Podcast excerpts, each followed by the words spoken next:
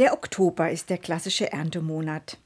In diesem Jahr haben wir schon am 1. Oktober den Erntedanksonntag gefeiert.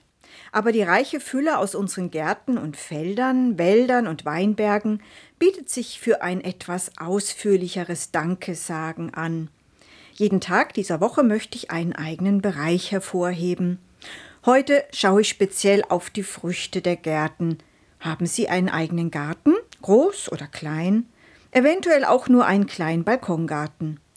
Vielleicht konnten auch Sie, wie wir, eine Fülle an Tomaten, Zucchini oder Paprika, Kirschen, Zwetschgen oder Äpfeln ernten. Zeitweise mit der bangen Frage, und was mache ich jetzt mit so viel? Aber wie durch ein Wunder und wie jedes Jahr finden sich dann wieder Freunde, Nachbarinnen, Familienmitglieder, die sich über die Früchte aus dem eigenen Garten freuen. Garantiert bio und öko, nicht gespritzt, mit Regenwasser gegossen, mit Liebe gesät, gepflanzt, gepflegt und geerntet. Wer mag das nicht schätzen?